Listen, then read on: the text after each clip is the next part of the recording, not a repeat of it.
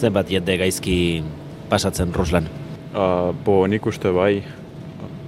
E, adinekoak dira bereziki kasu askotan oso egoera zaila bizi dutenak, seme alabak joan zaizkielako, e, askotan balia biderik ez dutelako, zuek inguruan daukazue amona ez da? bai, bai, nire etxe onduan bizitzen ari da.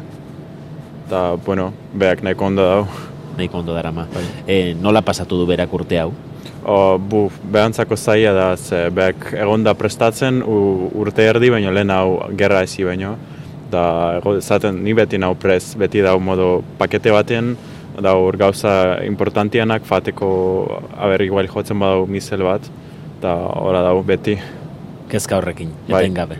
Dau, beti apurtxo bat beldurrakin beak. Ba, euren etxeetan, bizi diren tokietan aurkitu ditugu baita ere, adineko beste bi emakume, Irina eta Nadia.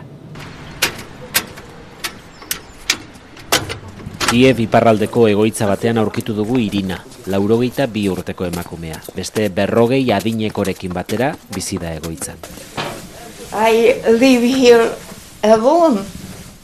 Take your seat. Bere logela xume baina argitsuan sartu gaitu eta kontatu digu biologia irakasle izan zen emakume honek gerraren bilakaera albistegietan gertutik jarraitzen duela interes handiz jarraitu du esaterako asteburuan Munitzeko Я є konferentzia. добре, добре себе тут почуваю. Моя внучка доглядає мене ж every Ongi dagoela dio кожного- Irinak, biloba gertu duela, astero joaten zaiola eta sentitzen duela haren maitasuna.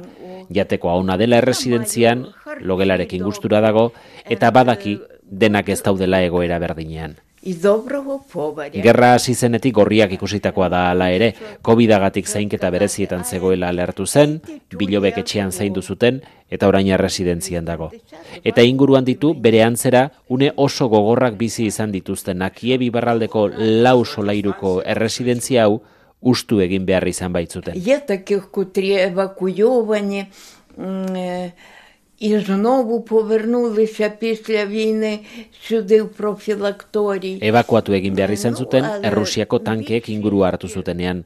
Batzuk itzuli dira, erresidentziara, baina bai. beste batzuk ez diote utzi. Eh, eh, eh, Irinaren bilobak lesik argi du asko direla bere amonarena bezain egoera ona ez dutenak. Speaking about elderly people all over Ukraine, lots of people live in the just inhuman conditions here. Adineko persona asko Ukrainan ez dira giza baldintza duinetan bizi. Ez dute argindarrik, gasik ere ez, botikak ere falta zaizkie, eta zaharregiak dira beste inora For example, take my grandma uh, and tell her, okay, you have to go somewhere to other region to people whom you don't know. Demagun nire amonari esaten diozula, beste nonbaitera joan behar duela, nora ez dakiela, norekin ez dakiela, ulertzen du lesik, jende horrek, euren etxeetan geratu nahi izatea, baita bomba azpian bada ere.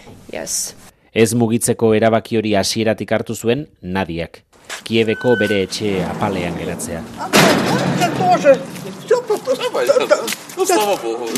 Baratze bat duen etxe txiki batean bizi da, irurogeita amasei urte ditu, gerra lehertu zenean bera eta beste auzotar bat bakarrik geratu ziren.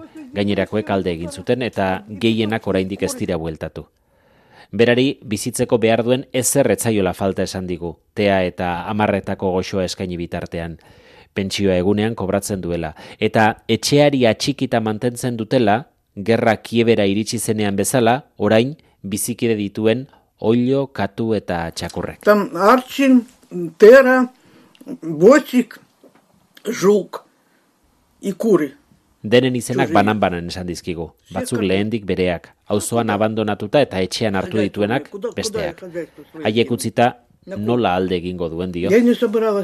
Я не собиралась. Так это тут, а я же сейчас по улице хожу, кормлю собак. Joan zena, iazko otsailaren hogeita lauean bertan joan zena, semea izan zen, xenia. Aurretik minbiziak zaharrenak kendu ziola, eta gazteena etzuela galdu nahi, eta ez joateko eskatu zion Я nadia. его просила. Говорю, Женя, Сережа умер, ты у меня один остался. Ja te prosu, nidi. Baina ark erantzun bera joaten espazen, ea nor joango ote zen. Voluntario aurkeztu zen gerrara joateko. Gabonak aldera arte sarri ikusi du, Kiev alboko zentral elektriko batean egon baita destinatua, orain ordea gerra frontean, bakmuten dago.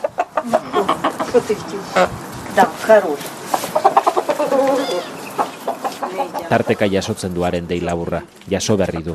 Eta gaur, gauza kongi daudela esan dio garaipena gertu dagoela uste du, edo hori sinetxi nahi du. Semea, laster, etxera etorriko zaiona.